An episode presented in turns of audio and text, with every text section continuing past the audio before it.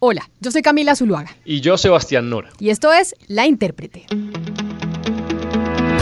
Hoy en La Intérprete vamos a hablar de educación en Colombia y lo que ha pasado con los niños durante la pandemia. ¿Y por qué? Porque el pasado 16 de marzo Colombia cumplió un año con la gran mayoría de los colegios públicos cerrados. Y el rezago es grande en términos de educación comparado con los colegios privados que en algunas ciudades pues han ido cogiendo un buen ritmo con un sistema de alternancia. Y esto es un drama, ¿por qué? Es un drama y una catástrofe social por el impacto que esto supone para los niños de menos recursos, para las familias que no tienen la posibilidad de pagar un colegio Sebastián privado y que solo pueden estudiar en colegios públicos y que los niños no han podido ir en 13 meses. Es Camila una cuenta de cobro que vendrá más adelante, quizá por eso no ha, no ha movido tanto al Estado, porque el impacto se ve más adelante. Y bueno, ya hablaremos en este podcast y en esta semana sobre quién recae la responsabilidad, pero el escenario es crítico y nos debe obligar, Camila, yo creo que a revisar el trasfondo de este fracaso nacional. Que casi todo el sector público esté cerrado, pues refleja la realidad de la mayoría del país. ¿Y por qué? Vea estos datos. Según datos del DANE del 2019, estos son datos pre-COVID, pues había, según el calendario escolar, 9.9 niños matriculados. De esos casi 10, eh, millones, Camila, 7.9 están en colegios públicos, 1.9 en privados. Es decir, que todos los niños que van a clases antes de la pandemia, 4 de cada 5 lo hacían en colegios públicos y solamente uno en colegios privados. Es decir, Sebastián, que el 80% de los niños en Colombia va a colegios públicos. Así es. Y no ha tenido clase, no ha tenido clase en 13 meses. Pero no solo eso, ciudades como Bogotá, Cali y Barranquilla, donde ni siquiera el 5% de los colegios oficiales están abiertos, hablamos entonces de la cifra que usted dice, que en esas principales ciudades 4 de cada 5 niños siguen sin ir a clases presenciales. ¿Se imagina usted lo que pasa en el sector rural? Y uno entiende que los colegios se cerraran hace un año cuando empezó el COVID porque fue de manera instintiva que los estados y los gobiernos dijeron, bueno, hay que cancelar las clases, pero ya hoy ha pasado un año y ya tenemos mucha información y nadie piensa en los niños. Sí, digamos que eso pasó en todo el planeta, ¿no? Cerrar los colegios, eh, cerrar todo menos los hospitales, pero ya, pues ya ha corrido mucha agua por el río Camila y ya hay mucha evidencia. Digamos, si, si no hay motivos ni sanitarios ni económicos de peso en día para tener todos los colegios cerrados. Por ejemplo, ha, habido varios trabajos. Uno, publicado en la revista francesa, que, varios conocemos, es una, eh, una, revista muy prestigiosa que se llama The Lancet, este enero, eh, en la que se cuenta en este estudio que la transmisión del virus en guarderías y niños chiquitos es muy baja, es mucho más baja que otro tipo de entornos sociales. Se me ocurre, no sé, teatros o, metros. O por ejemplo, Camila, un informe que las autoridades de Cataluña mandaron a la Unión Europea en octubre del año pasado, porque España sí fue de los primeros países en abrir los colegios abrieron los colegios, observaron el impacto y le mandaron a, la Unión Europea este estudio y la, conclusión es que el impacto en la transmisión pues es marginal en los contagios. Oye, y sabe que España sale muy bien parado en ese estudio y en el manejo que le ha dado al tema de los niños en los colegios porque es de los países de la OCDE al organismo que nosotros en Colombia pertenecemos, que menos clases ha perdido y que registra uno de los mayores índices de vacunación entre los profesores. Además, hay que decir, pues España tiene uno de los mejores climas de Europa y pues eso les ha permitido poder dar clases con las ventanas abiertas y que los niñitos no se congelen como sucedería en Suecia o como sucedería en Alemania. Pero un dato adicional, Sebastián, y es que España logró un consenso nacional alrededor del tema y de la importancia de mandar los niños al colegio, que hay una discusión, por ejemplo, en Colombia en donde no hemos podido.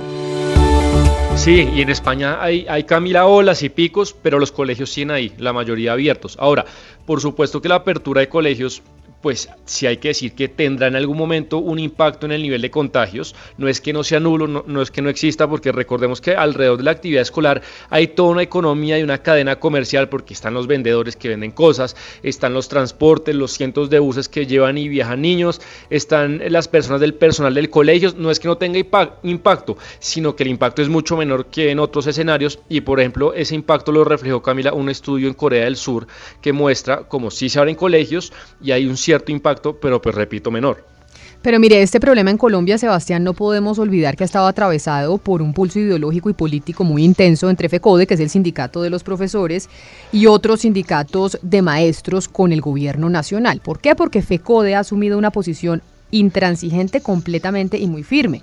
Sus dirigentes llevan meses diciendo que sin mínimas condiciones y protocolos de seguridad y de bioseguridad, ellos no van a regresar a, clases. ¿Por qué no? Mire, le voy a poner un fragmento de lo que dijo en una entrevista radial Nelson Alarcón, exsecretario general y hoy tesorero de FECODE.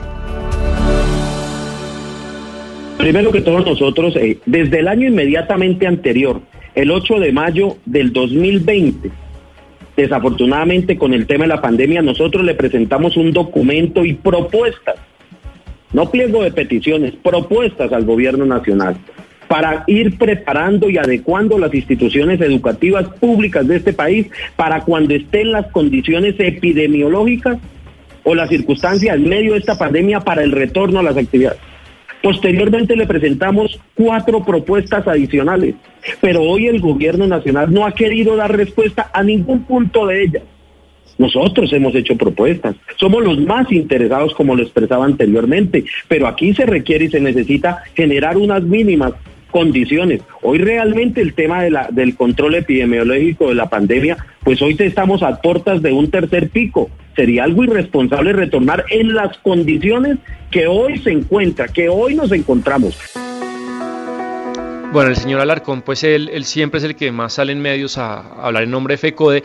Y si bien, Camila, yo creo que pues, varios de los reclamos son legítimos y estos reclamos se, cruzan con otros reclamos históricos de, falta de infraestructura y, tema de colegios, pues sí hay que decir que hay muchos otros colegios que están plenamente preparados para reiniciar, clases, Camila. No es lo mismo, a mí no venga el señor Alarcón ni nadie a decir lo mismo que es un, un colegio en Quibdó que un colegio público en Kennedy. No es lo mismo. Entonces, pues hay una infraestructura muy buena en colegios eh, oficiales en Bogotá y por ejemplo esto precisamente opina Isabel Segovia, que es, ex viceministra de Educación en 2008 en pleno gobierno de Álvaro Uribe y ella precisamente contradice al señor Alarcón después de, pues, de lo que fue el año pasado, sector que se pudo haber abierto muchísimo antes, que es durísimo que estemos dando ese debate en este momento, o sea, somos de los países que más tiempo lleva con los colegios cerrados. Y, eh, y aquí el punto es el tema de las condiciones mínimas y por eso es que interrumpía Nelson. O sea, las condiciones mínimas claramente no están dadas en todos los colegios de Colombia, pero sí en buena parte de los colegios. Ustedes me pueden decir, Bogotá, por ejemplo, tiene la mejor infraestructura educativa, lleva 30, 40 años invirtiendo en infraestructura educativa, Claro, hay colegios que no tienen suficiente espacio para el distanciamiento, pero por eso están haciendo alternancia. Todos los colegios tienen agua, ya se le dio todo el equipamiento a los maestros y en este momento solamente tenemos 100 de los 400 colegios abiertos. Eh, un contraste interesante ha sido Medellín, que Medellín ya tiene el 50% abierto entre público y privado también y ha podido hacerlo. Entonces, empezar a generalizar sobre el tema de las condiciones mínimas, pues es muy difícil.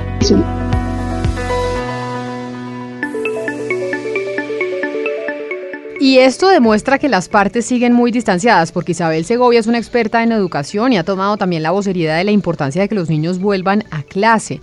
Y pues las partes siguen distanciadas, Sebastián, a pesar de que el año pasado terminó con la aprobación de un 75% de los pilotos eh, de alternancia por parte del Ministerio de Educación y de las 96 secretarías de educación que hay a lo largo y ancho de todo el país. Es decir, ya están casi todos los pilotos aprobados. Muchos colegios que ya están listos, pues no han iniciado clases por la sencilla razón de que los profesores no van a volver a darlas hasta que no les cumplan con lo que ellos están pidiendo y la mayoría de los niños pues están en virtualidad y eso que la virtualidad es mucho decir, porque hay niños que ni siquiera tienen un computador.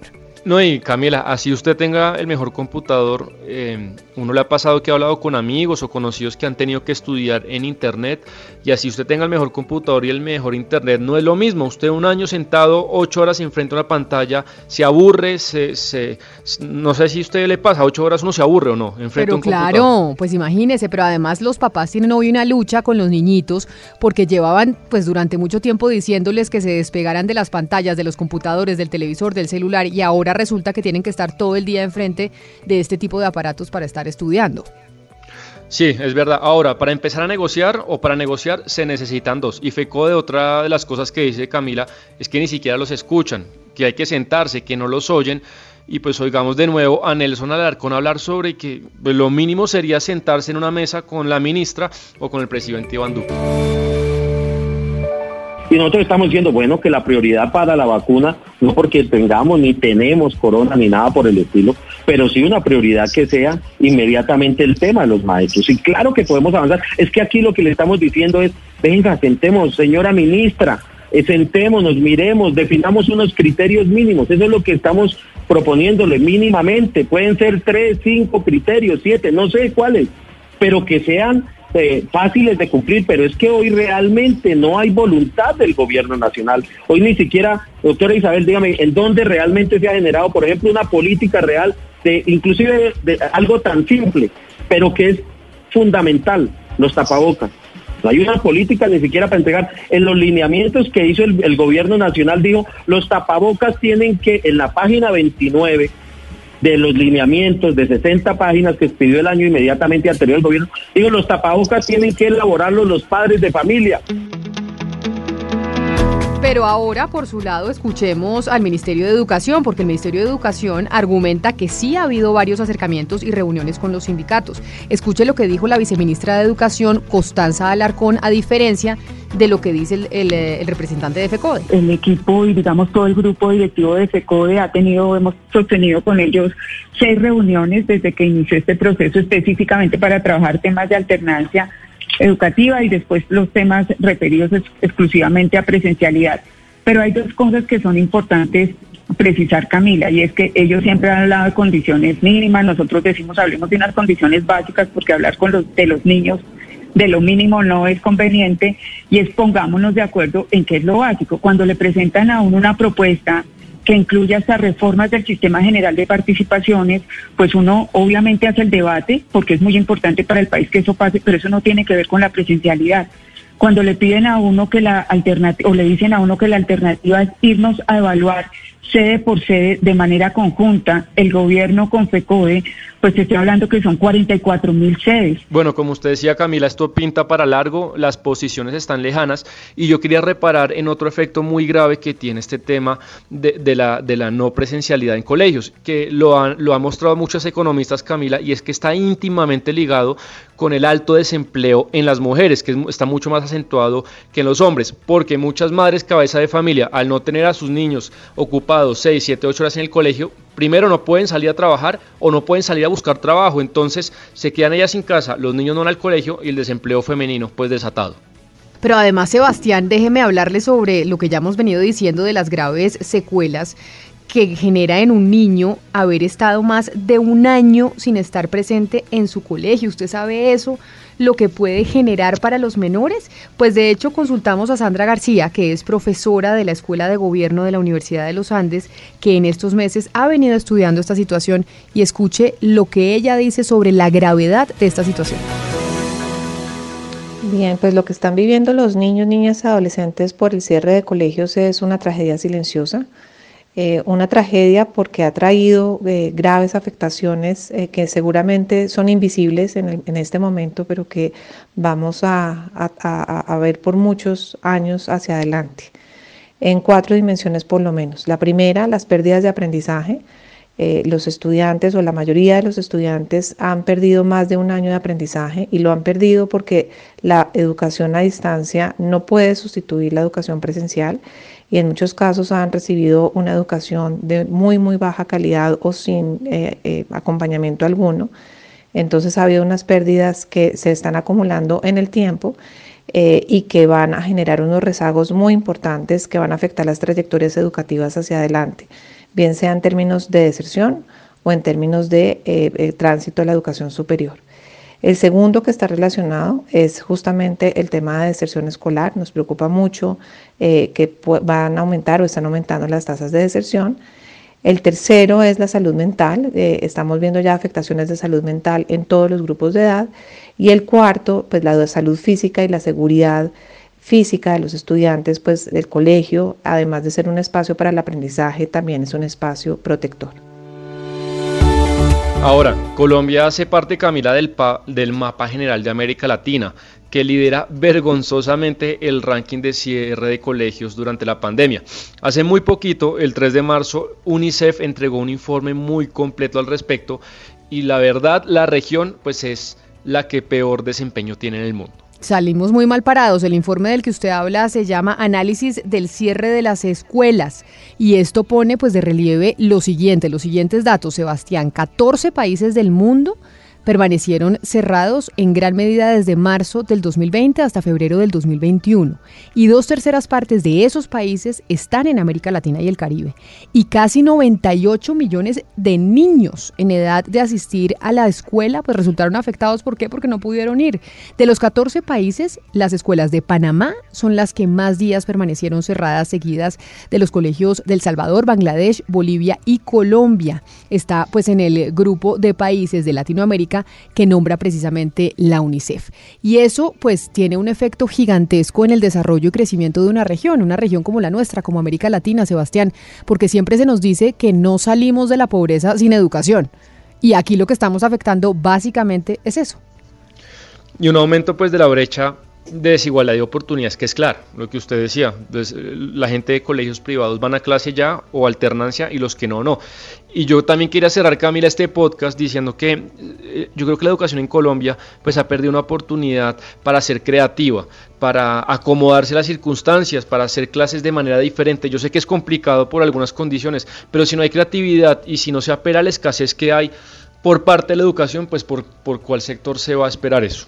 Pues esperemos que los niños sean protagonistas de la agenda y que no los usen únicamente, Sebastián, como campaña política cuando les conviene a nuestros dirigentes, sino que de verdad pensemos en ellos y que todos, como dicen las mamás, se pongan la mano en el considero, los profesores de FECODE y los dirigentes del gobierno nacional, por los niños hay que llegar a un acuerdo y tenemos que lograr que ese 80% de menores en Colombia que estudian en colegios públicos puedan volver a clases, porque si no estamos hablando de una generación perdida.